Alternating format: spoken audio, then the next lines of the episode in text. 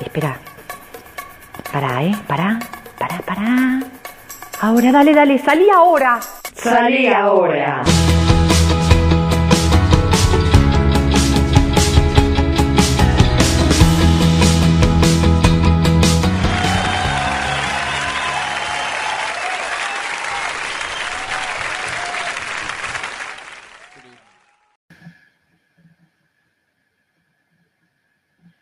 El lunes amaneció tibio y sin lluvia.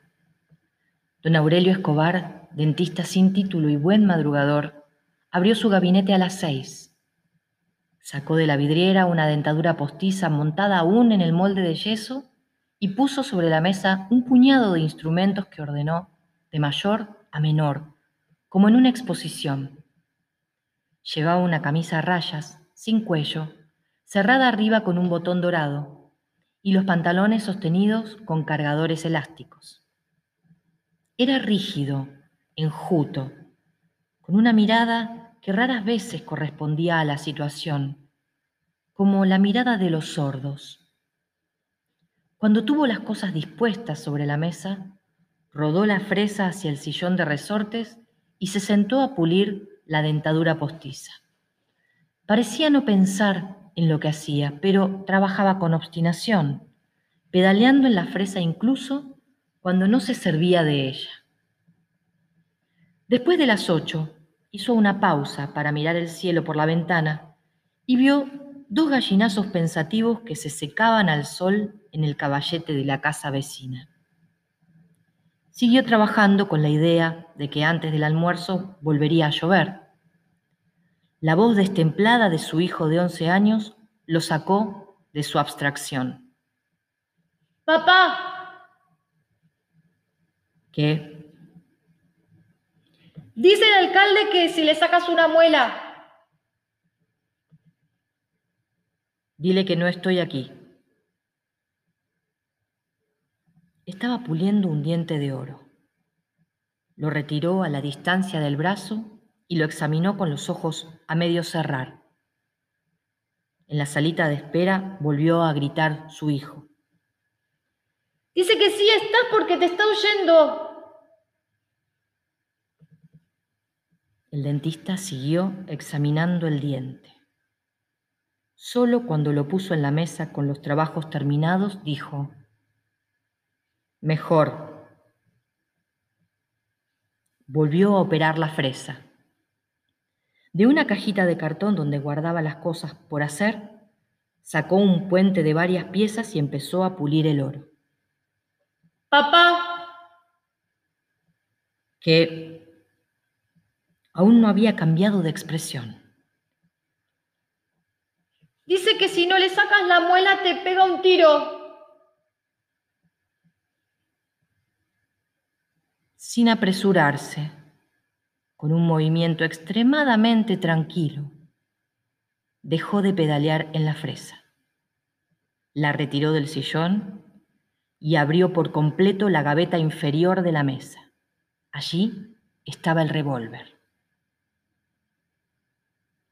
Bueno, dijo. Dile que venga a pegármelo. Hizo girar el sillón hasta quedar de frente a la puerta, la mano apoyada en el borde de la gaveta. El alcalde apareció en el umbral. Se había afeitado la mejilla izquierda, pero en la otra, hinchada y dolorida, tenía una barba de cinco días. El dentista vio en sus ojos marchitos muchas noches de desesperación. Cerró la gaveta con la punta de los dedos y dijo suavemente, siéntese. Buenos días, dijo el alcalde. Buenos, dijo el dentista. Mientras servía los instrumentos, el alcalde apoyó el cráneo en el cabezal de la silla y se sintió mejor. Respiraba un olor glacial.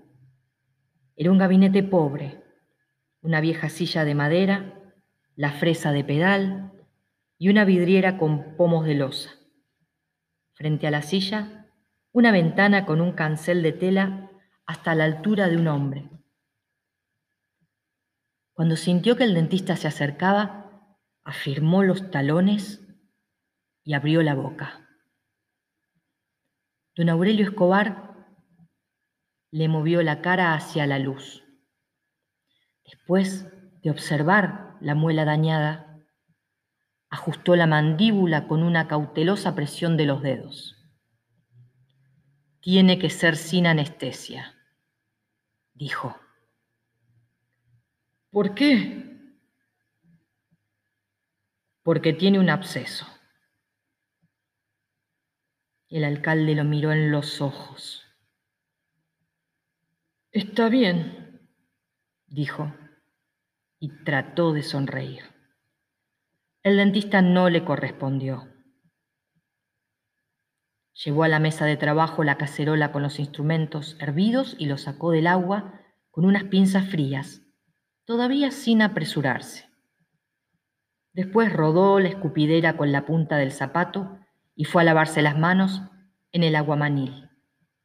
Hizo todo sin mirar al alcalde, pero el alcalde no lo perdió de vista. Era una cordal inferior. El dentista abrió las piernas y apretó la muela con el gatillo caliente. El alcalde se aferró a las barras de la silla, descargó toda su fuerza en los pies y sintió un vacío helado en los riñones, pero no soltó un suspiro. El dentista solo movió la muñeca, sin rencor, más bien con una amargura tierna, dijo,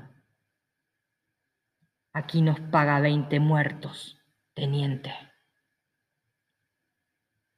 El alcalde sintió un crujido de huesos en la mandíbula y sus ojos se llenaron de lágrimas. Pero no suspiró hasta que no sintió salir la muela. Entonces la vio a través de las lágrimas. Le pareció tan extraña su dolor que no pudo entender la tortura de sus cinco noches anteriores.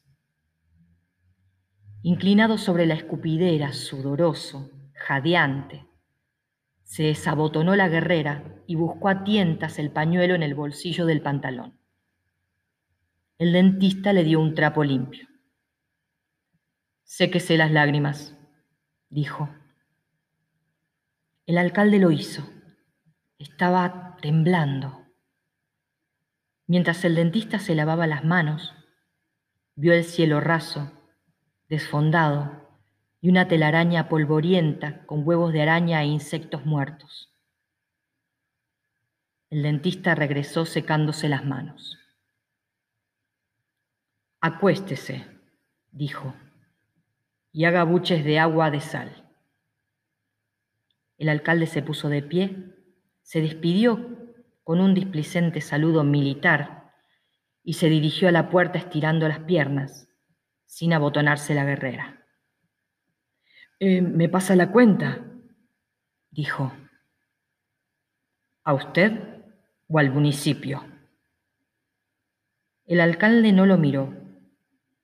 Cerró la puerta y dijo a través de la red metálica, es la misma vaina.